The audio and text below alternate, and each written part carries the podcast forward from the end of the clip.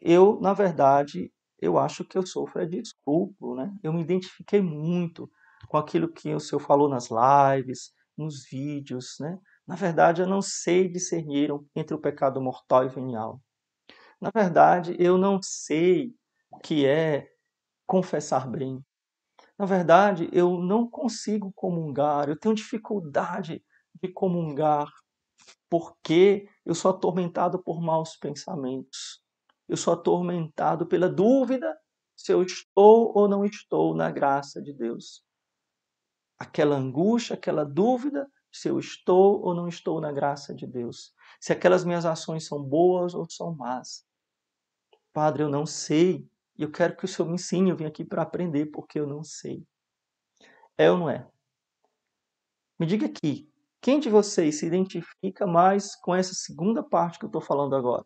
Então, vou dizer algumas características agora, tá? Preste atenção. Vou dizer algumas características, depois eu vou explicar a você o que é que acontece, por que é que a pessoa é, sai desse ponto para este outro. E qual é a diferença entre um e outro? Onde é que você pode se colocar? E será que você pode estar nos dois lugares ao mesmo tempo? Né? Será que eu que eu estou misturado, que tem horas que eu sou escrupuloso, tem horas que eu sou relaxado. Será que isso existe? Então, o que é a consciência escrupulosa? A consciência escrupulosa, ela é uma reação, uma reação extrema oposta à consciência relaxada. Simples assim. Faz de conta, isso aqui é uma régua, tá? Vocês estão vendo? Aqui é um papel, mas faz de conta que isso aqui é uma régua. E aí, o que seria a consciência relaxada? Consciência relaxada é quando se puxa a régua para esse lado. Digamos que esse lado aqui é o relaxamento, tá? Então você chuta o balde. Não se preocupe em ofender a Deus. Está vivendo a sua vida como todo mundo. Se todo mundo faz, então é porque é certo. Né? Ninguém faz mais assim. Isso é coisa de velho, coisa do passado, coisa da Idade Média. A Idade Média leva a culpa de tudo, né? E aí você estica para esse lado. Chegou um momento na sua vida, tá? Tá aqui a régua toda esticada para esse lado aqui, o lado do tô nem aí. Esse aqui, esse lado aqui é o lado do tô nem aí, tá? Então, o lado relaxado, aqui, ó, lado aqui, ó. Tô pegando aqui na palavra. Isso. Vai escrever uma palavra aqui, relaxado, exatamente, olha aí. Então chega um momento na sua vida, chegou um momento na sua vida em que Deus interviu de alguma forma. Pode ter sido aos poucos, pode ter sido de repente, Pode ter sido por causa da pandemia. Você teve medo de morrer. Tem pessoas que a pandemia é um mal terrível, né? Muitas pessoas até se afastaram de Deus, deixaram de comungar, deixaram de confessar, enfim. Mas algumas pessoas perceberam que a vida é frágil, que elas podem morrer e por causa da pandemia se voltaram para Deus. Então, até das coisas ruins, Deus pode tirar uma coisa boa, né? Ou foi uma pregação, foi um vídeo do Padre Leonardo, foi, sei lá, um retiro, foi uma, um sermão do Padre na missa, ou uma oração que você foi, enfim, aconteceu alguma coisa ou algumas coisas em que você começou a perceber que tudo que você estava fazendo era pecado, que você vivia no pecado, que você vivia distante de Deus, que você vivia ofendendo a Deus e não estava nem aí para isso. E aí o que, que você faz? Você renunciou ao pecado. Se isso aqui fosse uma régua de verdade, quando eu faz, fizesse isso, o que é que ia acontecer? Não ia ficar para esse lado, né? O que é que ia acontecer? Quando você renunciasse ao relaxamento, o que é que ia acontecer? Automaticamente a régua ia para o extremo oposto. Ela não ia ficar assim. Ela ia para o extremo oposto. Ou seja, ela ia para esse lado aqui. Então, sai desse extremo e, como reação a isso, passa para esse outro extremo esse lado aqui, o lado do escrúpulo. Então, o que é o escrúpulo de consciência? Né? O que é o escrúpulo de consciência? O escrúpulo de consciência, muitas vezes, na maioria das vezes, né, quase totalidade das vezes, ele é a reação para a vida, é a reação né, é, em relação à vida mundana que você tinha antes, a vida relaxada que você tinha antes. É uma forma de você compensar a vida de pecado que você tinha antes com uma vida agora de escrúpulo. Padre, exatamente, repete para a gente aí o que é escrúpulo. Eu caí de paraquedas aqui nessa lago, não estou entendendo é nada. Tô entendendo é nada, né? Caí de paraquedas, vi lá uma propaganda, né? A gente colocou lá a publicidade, entrei aqui, tô até gostando, mas não tô entendendo. O que é, que é essa história desse escrúpulo? O que é, que é escrúpulo? Então, escrúpulo é um defeito da consciência, né? Dessa capacidade que você tem de julgar entre o bem e o mal. O defeito oposto do relaxamento. Então, escrúpulo é quando você vê pecado em tudo, em todas as suas ações, nos seus pensamentos, nas suas intenções, você acha que está sempre ofendendo a Deus. Tá? Então, o escrupuloso é aquele que em tudo e por tudo acha que está sempre ofendendo a Deus. Então, vocês entenderam? Você entendeu? Então, o escrupuloso é aquela pessoa que constantemente está atormentado pela ideia de que não está agradando a nosso Senhor, de que não ama a Deus. Enquanto que o relaxado ele não está nem aí para ofender a Deus, não está nem aí se a coisa agrada ou não a Deus, não está preocupado, o escrupuloso, oposto, ele acha que sim, está sempre ofendendo a Deus. Não só sempre ofendendo a Deus, mas está sempre ofendendo gravemente a Deus. Em que sentido, Padre? Então agora eu vou falar para você e eu queria saber se você vai se identificar com o que eu vou falar agora, tá? Quais são as características da pessoa escrupulosa? Então, em que pode se manifestar o escrúpulo? Então vamos lá.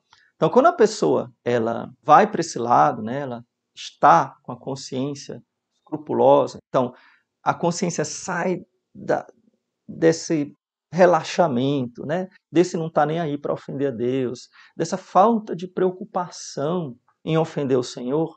E aí, por uma conversão, por um início de conversão, por um princípio de conversão, não, pessoa, não significa que a pessoa é santa, não, mas que houve um início de conversão. Tá? E aí, imediatamente, a pessoa pode, pode passar para este lado aqui. Não é que acontece com todo mundo, é, mas pode acontecer da pessoa passar para esse lado aqui. E aí pode ser um período da sua vida, né, um tempo, um mês, sei lá, um período da sua vida que você está assim sem um acompanhamento, né? Você está sem uma formação e pode ser uma coisa passageira, tranquilo. Porém, para muitas pessoas, eu acredito que muitos de vocês que estão aqui, esse problema ele não é passageiro. E aí ele acaba se enraizando no seu coração, se enraizando na sua vida e causando um verdade... uma verdadeira devastação na sua alma, tá? Uma destruição na sua alma. E eu vou dizer mais: quando o demônio não conseguiu te manter no pecado, agora ele vai querer fazer com que você não seja santo. Ele vai tentar lhe cansar. Padre, Quer dizer que a causa do escrúpulo é o demônio? Muitas vezes é. Muitas, não é sempre, pode não ser a primeira causa, mas certamente ele se aproveita desta situação para lhe afastar de Deus. E aqui eu queria que você prestasse muita atenção, porque eu vou falar uma coisa muito séria. Eu vou falar uma coisa muito séria. Eu quero que você preste muita atenção, muita atenção. E eu queria assim que todo mundo pudesse ouvir o que eu vou falar agora. Eu tenho muita pena que algumas pessoas não estão aqui, algumas pessoas não conseguiram estar aqui, algumas pessoas que é, sentem exatamente o contrário do que eu vou dizer agora. Então preste muita atenção. Muita gente acha que o escrúpulo é melhor do que o relaxamento, que é melhor ser escrupuloso do que ser relaxado. E aqui é que está a grande cilada de Satanás. Porque aqui você está buscando amar a Deus, você está buscando fazer tudo certinho, você está buscando confessar dia sim e dia também, e comungar nunca, porque você nunca é digno. E, enfim, e eu vou lhe dizer que essa é a grande armadilha. Sabe por quê? Porque quando você está aqui desse lado, na consciência relaxada, é óbvio que você está no pecado. Então é fácil, fácil entre aspas, né? Quando você enxerga a verdade, você vê óbvio que você está no pecado. Você estava na consciência relaxada, você não estava nem aí para ofender a Deus. Só que aqui desse lado, do lado escrupuloso, é mais difícil perceber a armadilha do inimigo. É mais difícil perceber que você está se perdendo e perdendo a sua alma. Você, escrupulosozinho, que acha lindo ser escrupuloso, você está perdendo a sua alma. Está no caminho da perdição. Calma, não estou dizendo que você já está condenado, que daqui a pouco né, você vai ficar muito preocupado com o que eu estou falando. Mas você está correndo risco. Você está correndo risco. E eu, e eu vou lhe provar, eu vou lhe provar, eu vou lhe provar que o que eu estou falando é verdade. Veja bem, o que é que a pessoa escrupulosa, quando o escrúpulo começa a se enraizar na alma, quando ele começa a crescer, quando ele começa a tomar forma, o que é que acontece com aquela pessoa? Quais são as dificuldades que o escrupuloso é, começa a desenvolver e crescer e crescer e crescer dentro dele? Primeira dificuldade, já que ele está sempre atormentado com a dúvida se pecou ou não pecou, ele sempre está achando que não está na graça de Deus. Sempre pensa que não está na graça de Deus. Esse é um pensamento que está remoendo constantemente a consciência defeituosa do escrupuloso. Eu não estou na graça de Deus. Estou sempre duvidando, e aqui entra um segundo ponto muito grave. Estou duvidando muito sutilmente, ou às vezes nem tão sutilmente assim, duvidando que Deus me ama. Então, a dúvida do amor de Deus por mim. Será que isso não ofende a nosso Senhor? Duvidar do seu amor e da sua misericórdia? Quantas vezes eu respondi no chat, no privado, tem horas que eu fico preso ali respondendo, tem horas que eu tenho que para, né? Porque as pessoas acham que, que eu não faço mais nada, né? Só responde, ficam me perguntando. Mas quantas vezes eu vi, quantas vezes, não só no, no Instagram, mas no YouTube, nas redes sociais, por e-mail, é, nas perguntas dos meus cursos lá na área de membros, as pessoas fazendo a seguinte pergunta: Padre, eu fiz tal coisa, eu tenho perdão? É uma pergunta tão séria. Eu fiz tal coisa, eu tenho perdão? Ou seja, a pessoa acha que ela foi capaz de fazer algo que fosse maior do que o sacrifício de Cristo na cruz. Olha que ousadia daquela pessoa. Ela acha que ela foi capaz de fazer algo que fosse maior do que o amor de Deus por ela algo tão grande que nem o sangue de Cristo seria capaz de perdoá-la. Você está entendendo? Já passou pela sua cabeça isso? Que você talvez não tivesse perdão, que talvez você não tivesse salvação, que talvez você está condenado e não tem jeito. Alguém já teve esse mau pensamento perseguindo a sua cabeça? Estou condenado, vou para o inferno. Eu sei que isso é algo muito sério, né? Talvez vocês não tenham coragem de dizer, mas alguns, por incrível que pareça, alguns estão dizendo que sim, que várias vezes, né? Gente, então deixa eu contar um segredo aqui para vocês. Eu também já tive isso. Eu também já pensei que eu ia para o inferno. Eu também pensei, mas não pensei, passou pela minha cabeça. Eu pensei por muito tempo que eu não seria salvo. Padre, isso é loucura. O senhor vivia no pecado, o senhor se prostituía, o senhor matava, o senhor roubava. Não. Sempre tive uma vida tranquila. Nunca me droguei, nunca me embriaguei, nunca fui para festa, nunca fui nada disso. Nada disso. Nunca fiquei. Vou rasgar aqui minha vida para vocês. Nunca fiquei. Nunca fiz nada disso. Fui de casa para o seminário. Pronto. Né? Estudei num colégio muito bom, muito católico, de freiras. Né? Na minha infância vivi em Mossoró, não sei se tem alguém de Mossoró aí, estudei no Colégio das Irmãs. Naquela época não existia internet, né? A televisão era na sala de casa, o que eu visse todo mundo tinha que ver junto. Então não, tinha nada de, de ruim.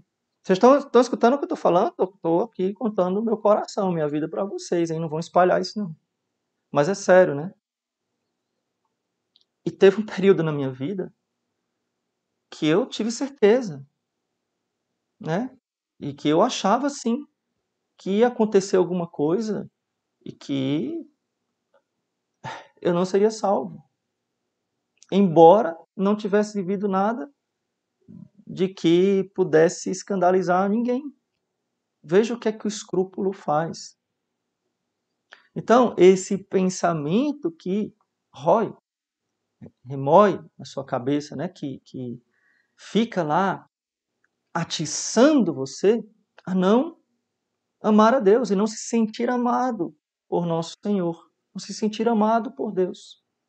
E aqui vamos para coisas práticas. Eu queria que você também partilhasse aqui comigo se isso já aconteceu com você.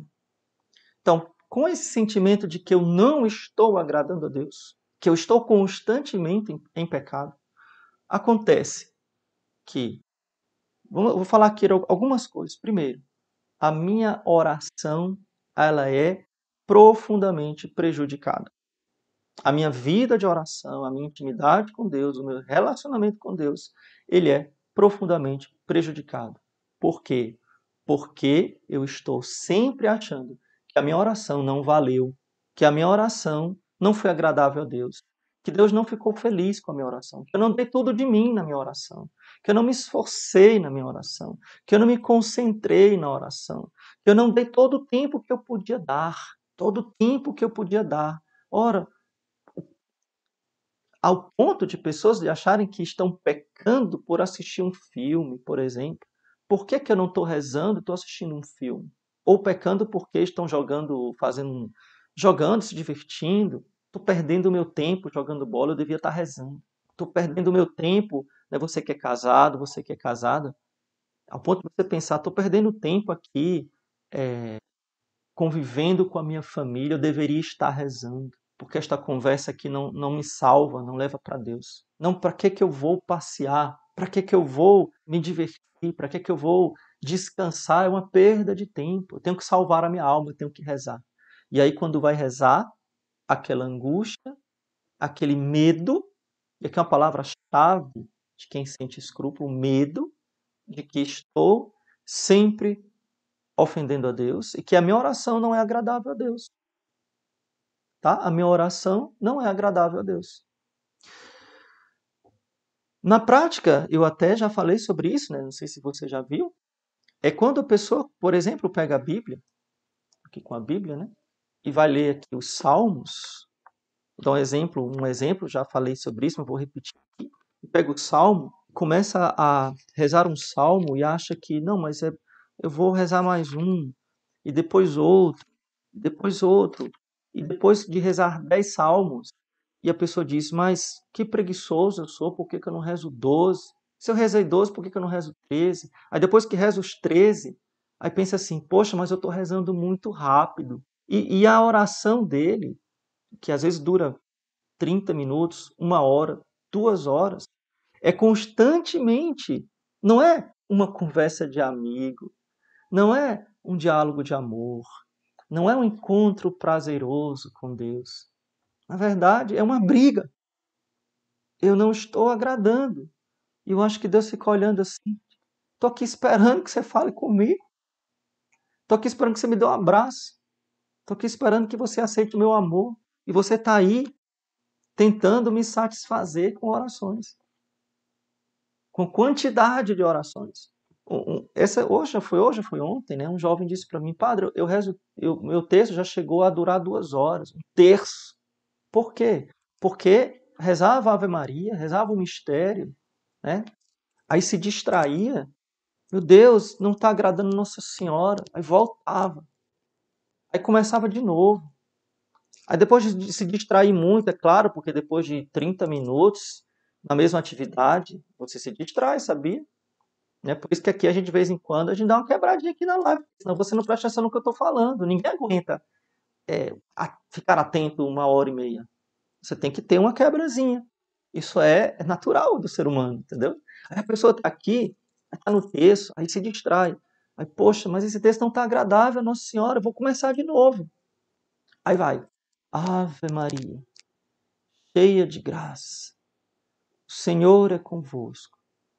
Aí, aí a campainha toca. Ai meu Deus do céu.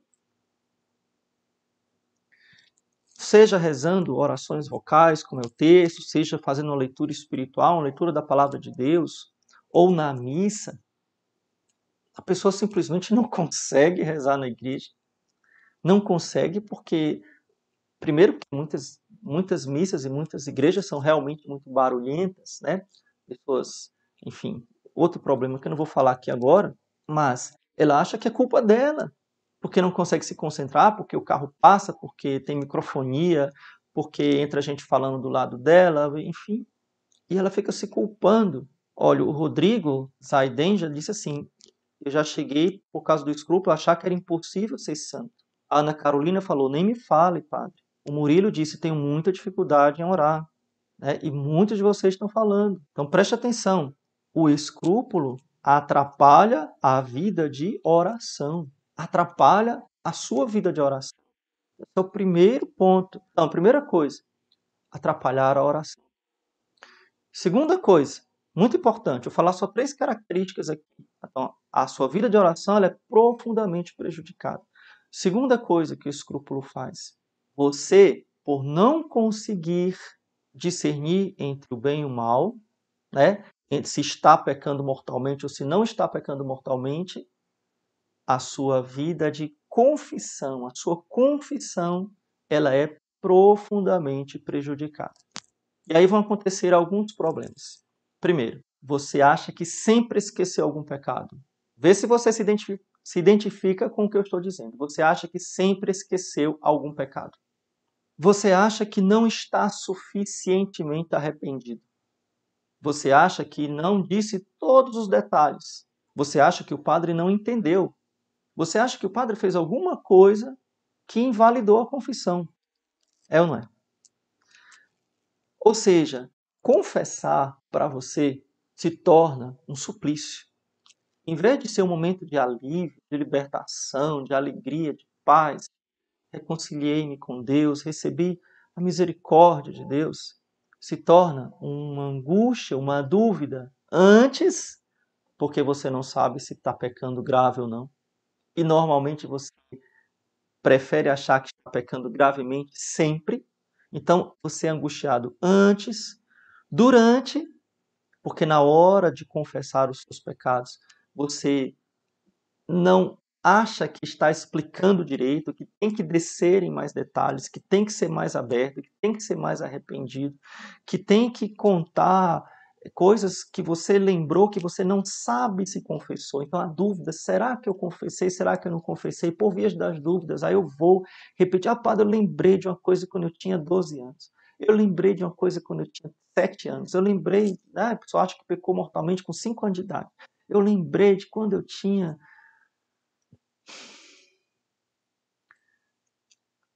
fazem listas enormes de pecado. Então, não, para resolver o problema, eu vou fazer uma lista, para não esquecer de nada. Não sei se você já escutou esse testemunho que eu dei para você, que, que eu falei né, em outra live, em outro vídeo, mas eu vou falar aqui para você agora, que talvez não tenha escutado. Já encontrei uma pessoa que veio conversar comigo faz muitos anos isso, e eu não sei quem é, espero que essa pessoa tenha superado o seu problema, mas essa pessoa, ela chegou numa neurose tão forte, numa angústia tão grande, que ela praticamente não conseguia dormir. Porque ela pegava um caderno, tá? Vou pegar aqui um caderno aqui. Pegava um caderno assim como esse. Ela sentava na cama à noite para fazer o exame de consciência. Para não esquecer de nada, ela começava a copiar. Como foi o dia dela? Começava a copiar, começava a copiar, começava a copiar. E aí ela começava a lembrar de pecados e começava a copiar páginas e páginas. E ao lembrar de pecados, ela achava que estava pecando porque ela estava lembrando de coisas feias. E ela começava a colocar: estou tendo agora maus pensamentos. E depois ela começava a lembrar coisas do passado. E depois ela já não sabia mais o que ela tinha colocado na primeira página, óbvio, né? porque já tinha se passado 50 páginas. Resumo da história, por incrível que pareça, né? Essa pessoa me disse, padre, eu só durmo quando eu desmaio. Quando chega mais ou menos umas três horas da madrugada, por aí, três e meia às vezes. Então eu, eu caio na cama com o caderno na mão e aí no outro dia começa tudo de novo. Então a pessoa já estava entrando em colapso físico porque ela não conseguia mais é, ter paz no coração. A tal ponto chegava a angústia daquela pessoa. Então a confissão atrapalhada antes, durante e depois. Por quê? Porque depois fica aquela dúvida: mas será que o padre entendeu o que eu disse? Será que eu disse direito? Será que valeu? Ah, eu acho que não valeu. Então eu fico com, é, julgando a minha própria confissão por algum detalhe, por alguma razão que eu coloquei na cabeça, né, que eu fiz errado. E o terceiro ponto para acabar, que eu acho que você já sabe, né? Se eu não consigo rezar direito, o escrúpulo me impede de rezar direito.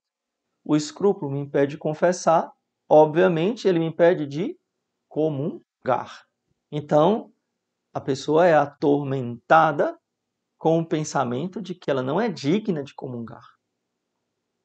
Então, você vai ver pessoas, por exemplo, que saem da confissão, confissão antes da missa, vão para a missa e não comungam, porque acham que entre a confissão e a hora da comunhão ela já pecou mortalmente. Não é digna de comungar, porque ela já pecou, porque teve um pensamento que veio na cabeça dela. Vocês vão ver amanhã ou depois um, testemunho muito bonito de uma pessoa que foi curada dos escrúpulos, que ela diz exatamente isso que eu estou falando, esse exemplo. Padre, eu tentava confessar todos os dias, ficava trocando de padre. E eu não, não chegava a comungar, não conseguia comungar, nem tendo confessado poucos minutos antes da missa, de tão escrupulosa que eu era. Então veja, eu falei oração, confissão e Eucaristia. Esses três pontos: oração, confissão e Eucaristia. De onde é que lhe vem a graça para ser santo? Depois do batismo, você tem que cultivar a graça de Deus. De onde é que vem a graça para você ser santo? Para você amar a Deus, você fazer a vontade de Deus? Vem da oração, vem da confissão e vem da Eucaristia. Você entendeu por que, que o escrúpulo é venenoso? Por que, que ela é uma armadilha de Satanás? Porque ele está atrapalhando, tirando você exatamente daquelas fontes da graça, da fonte da graça que é a oração, da fonte da misericórdia que é a confissão e da fonte da salvação que é a Eucaristia, que é o próprio corpo e sangue de Cristo presente no meio de nós.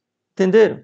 Então, eu queria que ficasse muito claro a nossa live de hoje, porque a grande mentira, o grande erro são as pessoas que dizem que eu prefiro ser escrupuloso. E aí acabam não querendo tratar o escrúpulo. Não, vou ficar assim mesmo, porque eu tenho medo de ficar relaxado. Eu tenho medo de sair do escrúpulo para o relaxamento. Eu tenho medo de ficar relaxado.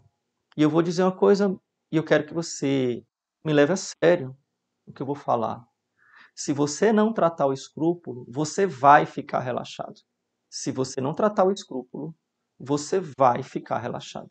Sabe por quê? Porque você não vai aguentar viver a vida inteira arrastando o escrúpulo.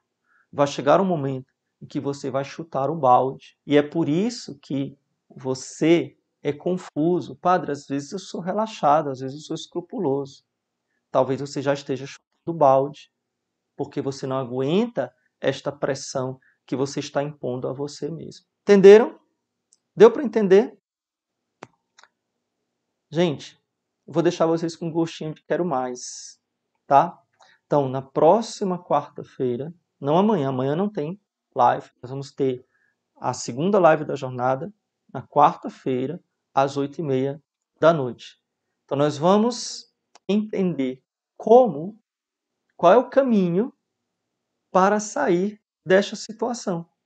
Qual é o caminho para eu curar?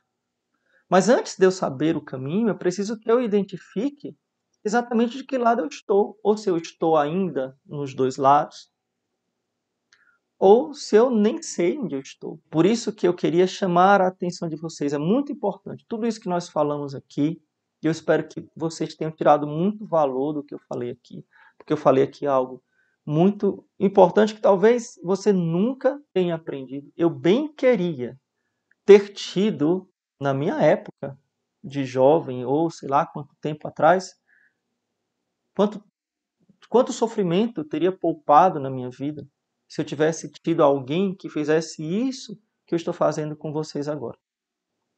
Com quanto sofrimento teria sido poupado na minha vida e quanto sofrimento teria sido poupado na sua vida se você tivesse alguém que te ensinasse isso que eu estou ensinando agora. Mas nunca é tarde, né? Nunca é tarde para a gente ser feliz, nunca é tarde para a gente buscar a cura, a libertação, a paz no nosso coração. Concordam?